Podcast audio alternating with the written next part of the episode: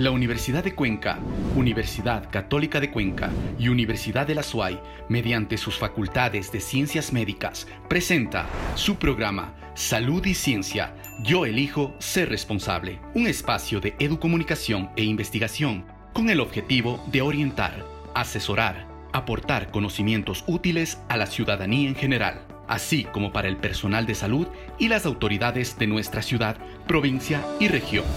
Empezamos. ¿Qué tal amigos? Muy buenos días, bienvenidos, bienvenidas a una nueva edición de Salud y Ciencia. Proteger el sistema inmune de nuestros niños y niñas es quizás una de las preocupaciones en estos días en los que están retornando a las aulas. De manera especial para las madres de familia es de preocupación la alimentación adecuada que pueda mantener sus defensas elevadas. Y ese es el tema que vamos a abordar la mañana de hoy. Recuerda que somos un esfuerzo educomunicacional de las tres universidades, Universidad de Cuenca, Universidad Católica de Cuenca y Universidad de la SUAY. Puedes seguirnos a través de todas nuestras plataformas digitales, también en las radios universitarias, en Academia TV y en la señal abierta de Radio Ondas Cañares.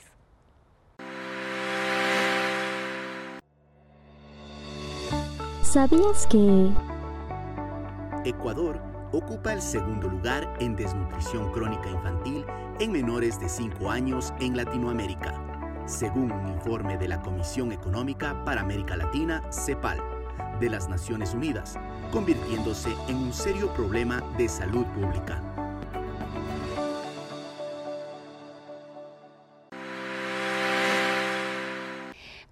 Alimentar a nuestros niños y niñas en esta época de pandemia?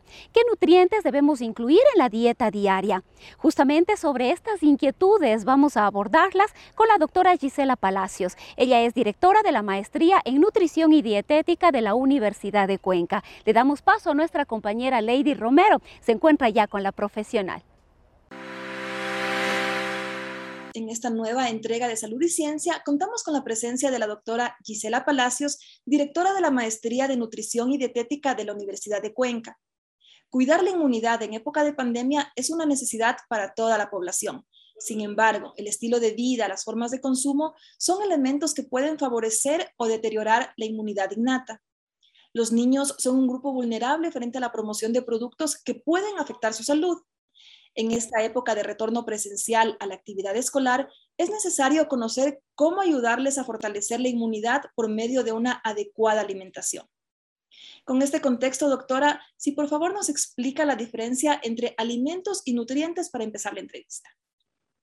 Muchas gracias, muchas gracias por la invitación.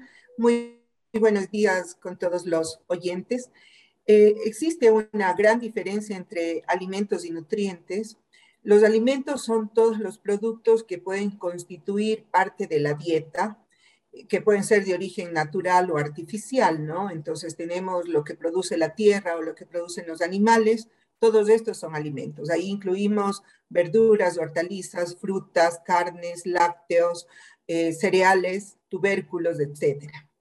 En cambio, los nutrientes son aquellos principios químicos que están contenidos en los alimentos y que son los que van a cumplir una función en nuestro organismo, sean estas unas funciones constructoras para la reparación o la formación de nuevos tejidos que favorecen el crecimiento o que favorecen el recambio celular, pero también para proporcionar la energía que necesitamos para cumplir con todas nuestras funciones vitales o con todas nuestras actividades del diario vivir. Entonces, los alimentos, como mencioné, todo lo que viene procesado o de manera natural. Los nutrientes, principios químicos que están contenidos en los alimentos y que básicamente son proteínas, carbohidratos, grasas, vitaminas, minerales y agua. Esos son los nutrientes. Doctora, ¿cómo proteger en ese sentido el sistema inmunológico de los niños a través de la nutrición? Esto es un factor importante, ¿no? A veces pensamos que para proteger el sistema inmunológico debemos nosotros eh, comprar un suplemento alimentario o favorecer el consumo de ciertos productos en general. En realidad, para fortalecer el sistema inmunológico, lo que necesitamos es mantener una dieta equilibrada en los niños. Como mencioné al inicio, algunos nutrientes son los que fortalecen ese sistema inmunológico. De esos, por ejemplo, las proteínas, los eh, vitaminas y minerales que tienen efectos antioxidantes, como son la vitamina E, la vitamina C, la vitamina A, el zinc, el cobre, todos estos son elementos que ayudan a fortalecer el sistema inmunológico. Indudablemente, si nosotros mantenemos una dieta balanceada que contenga suficientes lácteos, proteínas de origen animal o vegetal, si tenemos un amplio consumo de verduras, hortalizas y frutas, el sistema inmunológico está fortaleciéndose. Y en ese caso, eh, si se mantienen las cantidades adecuadas de estos alimentos para cada grupo poblacional, y en este caso de los niños que estamos hablando, solamente vigilando el consumo de estos alimentos, nosotros estamos garantizando que el sistema inmunológico está en óptimas condiciones. ¿Qué alimentos podríamos mencionar que son como los principales para fortalecer ese sistema inmunológico en los niños? Bien, eh, las vitaminas y minerales, como había mencionado, se encuentran en mayor cantidad en los productos vegetales. Entonces, en las verduras, en las hortalizas, especialmente las que tienen colores intensos. Por ejemplo, eh, si hablamos de hojas verdes, las que tienen los colores verdes más oscuros son las más ricas en estos nutrientes que elevan el sistema inmunológico. En el caso de verduras de otros colores, por ejemplo, la zanahoria tiene muchísimo más eh, beta-carotenos que un otro vegetal que tuviera un color más pálido. La remolacha, de igual manera, tiene suficientes cantidades de diferentes elementos que elevan el sistema inmunológico y que deberían ser parte constante de nuestra alimentación. En las frutas, eh, nosotros somos un país muy rico y que tenemos una amplia disponibilidad de frutas. Tenemos frutas de época y tenemos frutas eh, de las más ricas en vitaminas. Podríamos decir que los cítricos, que son ricos en vitamina C, es decir, la naranja, mientras más amarilla, mucho mejor.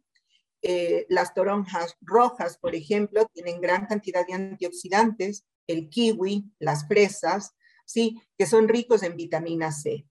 También los que son ricos en, en, en beta-carotenos son los que tienen colores amarillos muy intensos. Por ejemplo, la papaya, el tomate, son productos que nosotros pudiéramos y debiéramos consumir todos los días para ir fortaleciendo nuestro sistema inmunológico.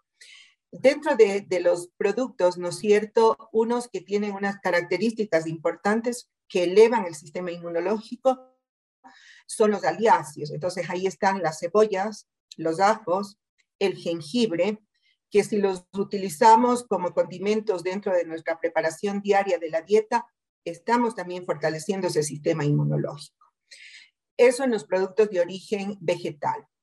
En los productos de origen animal, como mencionaban antes, los que son ricos en proteínas también ayudan a fortalecer este sistema inmunológico porque eh, las moléculas con las cuales el sistema inmunológico hace frente a la agresión de, de cualquier enfermedad están formadas básicamente de proteínas.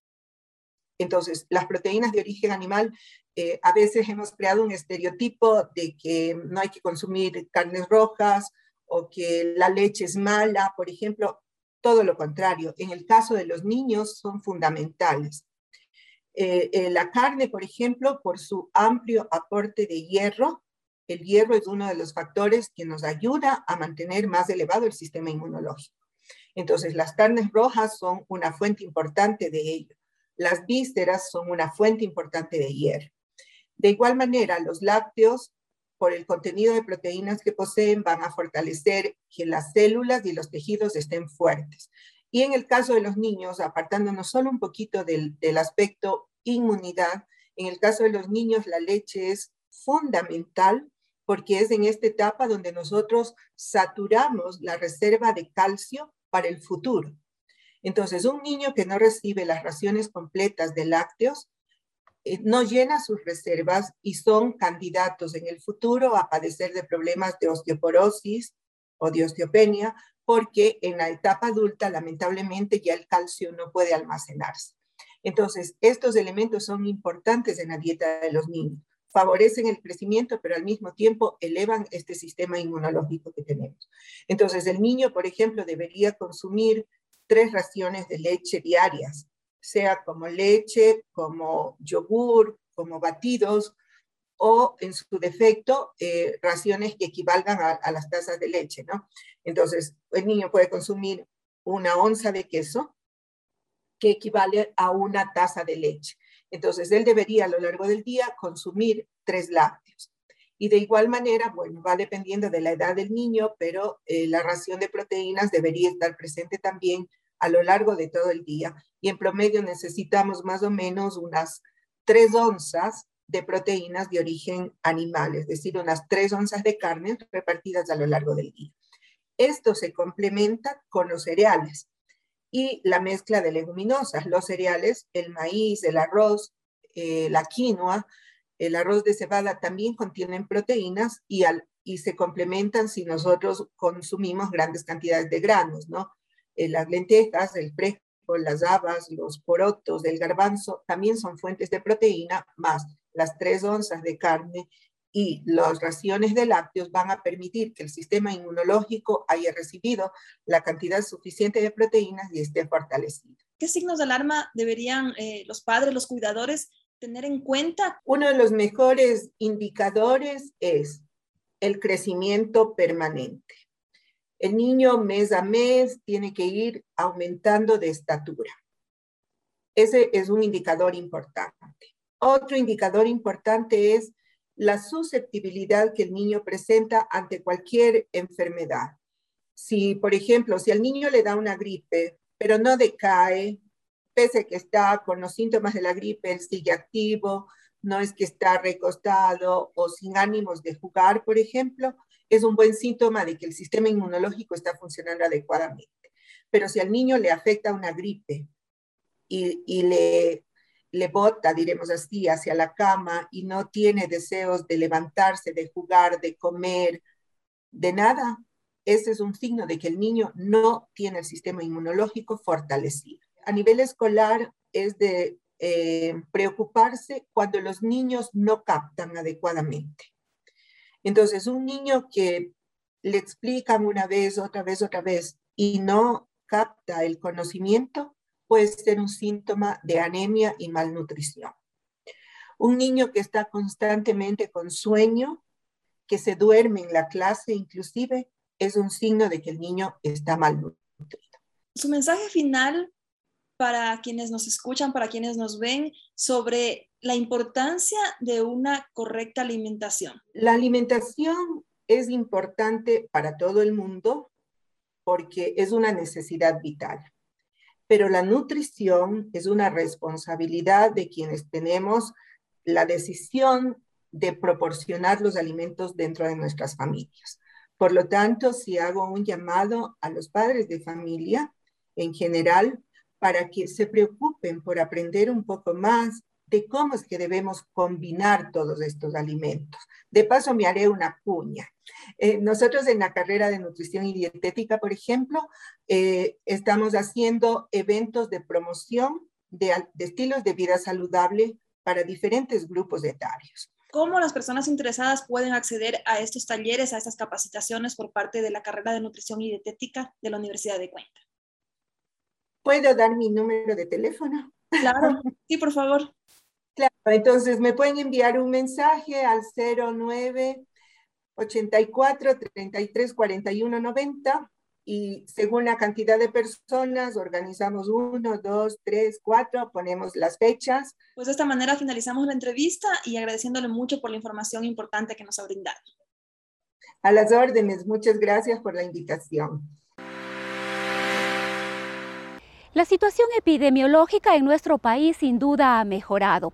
Esto ha llevado a que los COE cantonales empiecen a flexibilizar algunas medidas en las que se facilita el contacto entre las personas. Sin embargo, esto no debe llevarnos a perder de vista el mantener, sostener todas las medidas de bioseguridad. Una de ellas, el uso correcto de la mascarilla, el distanciamiento físico y muy especialmente mantener ventilados los espacios, sobre todo ahora las aulas y las oficinas en los establecimientos educativos. En este contexto es importante que podamos conocer cuáles son las cifras de la pandemia tanto a nivel local como a nivel nacional. Nos vamos con Jessica Buccelli, ella está ya con el doctor Fray Martínez.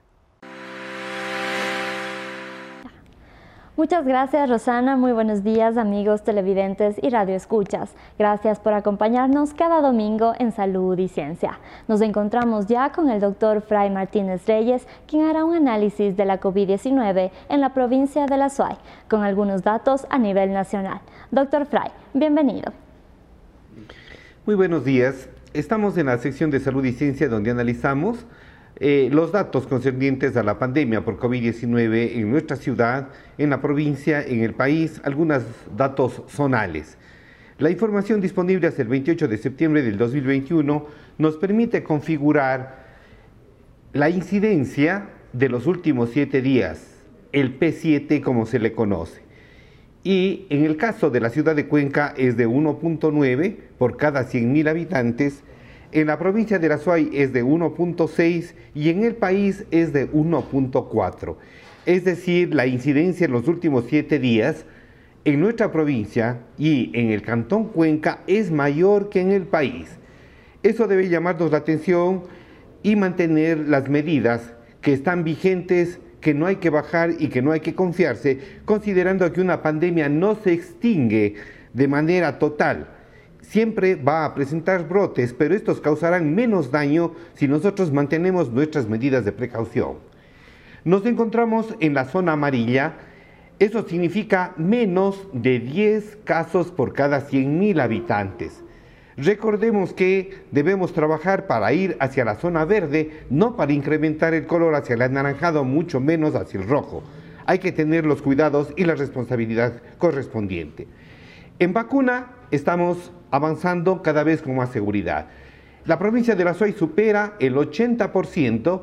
Estamos con una vacunación en el grupo de 16 a 49 años de 76.98, en el grupo de 50 a 64 años de 86.54 y de 65 años y más tenemos el 94.8%.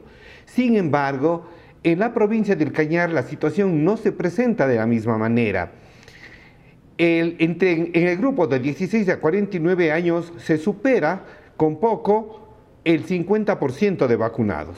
Entre 50 y 64 años estamos con el 78.86 y de 65 años y más estamos con el 78.72. La población del Callar, por su baja tasa de vacunación, se vuelve más vulnerable. Algo similar ocurre en la provincia de Morona, Santiago, donde el 52.09% se ha cubierto en la población de 16 a 49 años, de 63,62% en la población de 50 a 64 años y de 78 a 79 en la población de 65 años y más. Si revisamos el mapa de la vacunación en segundas dosis, entonces la provincia del Cañar, la provincia de Morona Santiago, Pastaza y Sucombíos están con un color que tiende verde, si bien está en verde, pero todavía ese verde es claro. Entonces les hacemos, llamado, les hacemos un llamado, compatriotas, para redoblar los esfuerzos por vacunar a toda la población con las dos dosis. Salud y Ciencia pretende enfocarse en la salud. Y ante la pandemia por COVID-19 es muy importante proteger a niños, niñas y adolescentes llevando una alimentación saludable en casa, manteniéndolos sanos y activos con un sistema inmunológico fuerte. UNICEF publica Nutrición y Actividad Física durante la COVID-19, una investigación que arroja los siguientes resultados. El sondeo rápido que hizo UNICEF indica que uno de cada dos jóvenes de América Latina y el Caribe ha tenido dificultades de acceso a alimentos saludables y ha disminuido la actividad física. Por otra parte, de los 8.949 adolescentes que se eh, estudiaron, de jóvenes entre 3 y 29 años nos manifiestan que las principales barreras para el acceso a alimentos saludables fueron tener menos dinero para comprar alimentos y el temor a contraer el virus. ¿Qué es lo que pasó con la nutrición y con la alimentación de nuestros niños y adolescentes? Las bebidas azucaradas se incrementaron en un 35%, los snacks y los dulces en un 32%, la comida rápida y los productos precocinados en un 29%, hubo disminución del consumo de frutas y verduras en un 33% y la disminución del consumo de agua en un 12%. Alrededor de uno de cada cuatro participantes había visto más anuncios de productos poco saludables en los medios de comunicación durante la pandemia. Las recomendaciones de estos jóvenes y de estos niños que participaron en este estudio fueron aumentar y mejorar la calidad de la educación en materia de nutrición, reducir los precios de los productos saludables, aumentar los precios de los productos no saludables, ayudar y proteger a los grupos más vulnerables, promover la actividad física y facilitar espacios abiertos para su realización, aumentar la publicidad de productos saludables. Esta es una tarea que debe ser asumida por las instituciones educativas por cuanto es muy importante que la población fortalezca su sistema inmunitario. Un estudio sobre COVID-19 en Ecuador, una revisión sistemática sobre los potenciales impactos en la seguridad alimentaria y la nutrición, manifestó lo siguiente. Las estimaciones apuntan a una considerable recesión global causada por COVID-19. En efecto, alrededor de 150 millones de personas caerán en la pobreza extrema y la inseguridad alimentaria. En el centro de la pandemia, la nutrición representa una de las fundamentales prioridades de la Organización Mundial de la Salud. Se ha desencadenado un incremento de las enfermedades alimenticias como desnutrición, sobrepeso y obesidad se evidencia un incremento en el consumo de productos enlatados, empaquetados y no perecibles debido a que se conservan por periodos amplios, su menor costo y su mayor accesibilidad. En Ecuador, en el contexto de la emergencia sanitaria, adultos con, antecedentes de sobrepeso y obesidad eran el 11.7% en el estudio los carbohidratos simples fueron la primera opción para satisfacer necesidades energéticas y el 38.3% no realizaba actividad física. Una nutrición adecuada es fundamental. Hablaremos después de la actividad física. Proteger nuestro sistema inmunológico es fundamental y no olvidemos, la pandemia no ha terminado, por lo tanto la mascarilla, el lavado de manos y el distanciamiento social están vigentes. Muchas gracias. Agradecemos al doctor Fray Martínez por la valiosa intervención de este día domingo. A continuación daremos a conocer los datos estadísticos emitidos por el Ministerio de Salud Pública. En la provincia de La Suay, 28.446 casos confirmados. A nivel nacional, 509.238 casos confirmados. 8.969 fallecidos. De esta manera damos por finalizado nuestro segmento. Continuamos contigo, Rosana. Muy buenos días. Muchísimas gracias Jessica y vamos cerrando Salud y Ciencia de este domingo. Esperamos haber contribuido para que ustedes puedan tener un poquito más de conocimiento de cómo debemos alimentar a nuestros niños en esta época de pandemia. Recuerda seguirnos en todas nuestras plataformas digitales. Nos despedimos como siempre deseándoles que tengan un excelente domingo. Tips y consejos. Los mil primeros días de vida son claves para evitar la desnutrición crónica en los menores de dos años. Ese cuidado debe iniciar en la etapa de gestación de la madre y la posterior vacunación del niño y controles médicos del crecimiento, desarrollo, nutrición, etc. La Universidad de Cuenca, Universidad Católica de Cuenca y Universidad de la SUAY, mediante sus facultades de ciencias médicas, presentó su programa Salud y Ciencia. Yo elijo ser responsable. Un espacio de educomunicación e investigación con el objetivo de orientar, asesorar, aportar conocimientos útiles a la ciudadanía en general, así como para el personal de salud y las autoridades de nuestra ciudad provincia y región. Hasta una próxima oportunidad.